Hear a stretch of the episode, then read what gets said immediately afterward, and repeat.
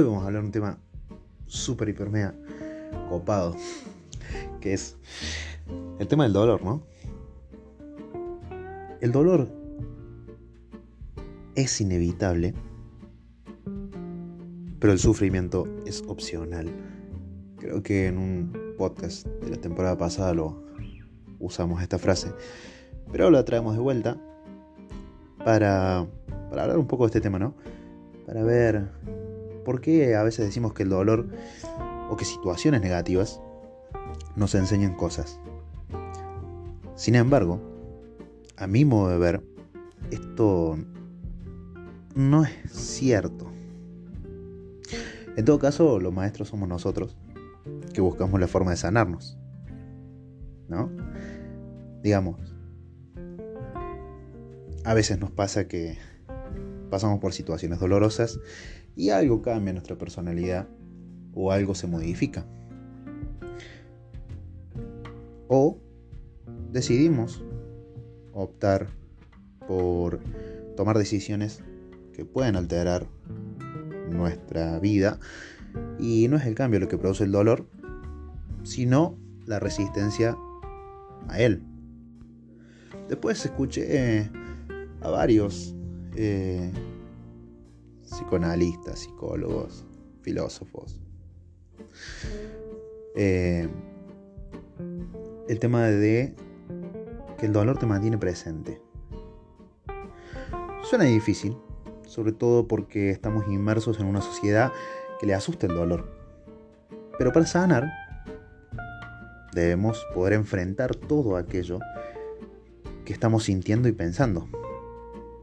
Darle la vuelta muchas veces no funciona porque eventualmente vamos a llegar al mismo lugar. Personalmente me pasa que yo honro mucho el tema del dolor que siento, he sentido, y puedo haber sentido en el pasado también, aunque muchas veces no entendí por qué estaba ahí, me permití sentirlo. Como a todo el mundo le suele pasar, me parecía desagradable y que me iba a dañar. ¿Y saben qué? Lejos de hacerme daño, me estaba sanando cada vez más que lo sentía o me permitía tener esos momentos en el cual sentía dolor. A ver, borramos la imagen de una persona tirada totalmente en el costado llorando y deprimida, ¿no? Hay formas y formas. Hay muchas opciones. Eh, aparte de poder pasarla individualmente, hay muchas opciones de ayuda o herramientas que uno puede buscar, como por ejemplo ir a terapia, que no significa que estemos locos. Por ahí la terapia es ponerle palabras al dolor, es hacer algo con eso que nos pasa, es tratar de tener una vida más vivible, por así decirlo, mejorar un poco nuestro mundo interno, lo cual me parece un gran acto de amor propio, puesto que eh, no podemos vivir esquivando el dolor, digamos que no está bueno. Es como, por ejemplo, no querer lavar los platos, como comer y dejarlos ahí. El tema con eso es que tarde o temprano lo vas a tener que lavar. Si no, al acumularlos se junta grasa, son cada vez más y cada vez da menos ganas de encarar este tema. Y cada vez que lo vas a hacer, te encontrás con una pila de platos cuando usas uno a la vez. Y particularmente me pasa en la vida más de una vez y eso como que acciono, voy doblando por donde no duele, hago las cosas que no duelen y después cuando me quiero acordar junto un dolor enorme. No se puede vivir esquivando el dolor, hay que enfrentarlo.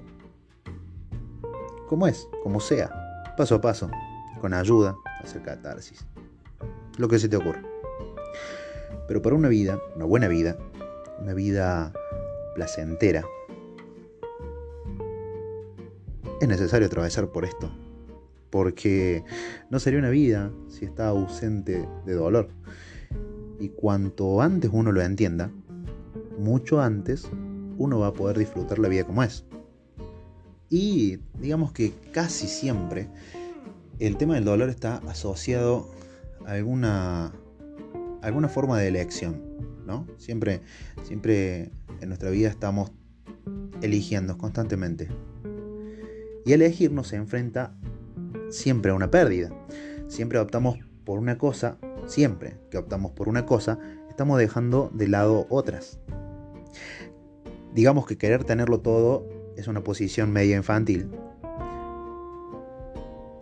Y aprender a veces, aprender el hecho de, de perder, lo que a veces es necesario es un gran proceso. Digamos, yo estoy eligiendo algo y sé que voy a perder algo.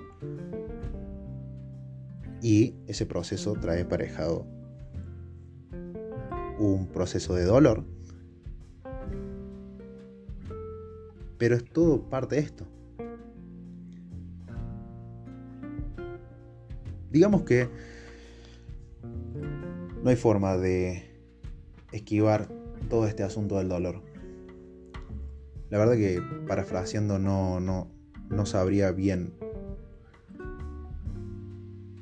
qué decirte sobre... Ni mucho menos aconsejarte el tema de que sufras, ¿no? Sufrir es bueno.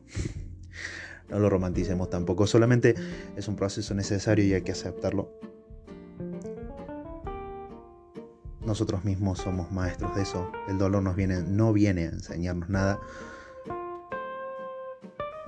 Digamos que Cerati lo simplificó hermosa y sencillamente con la frase de poder decir adiós es crecer.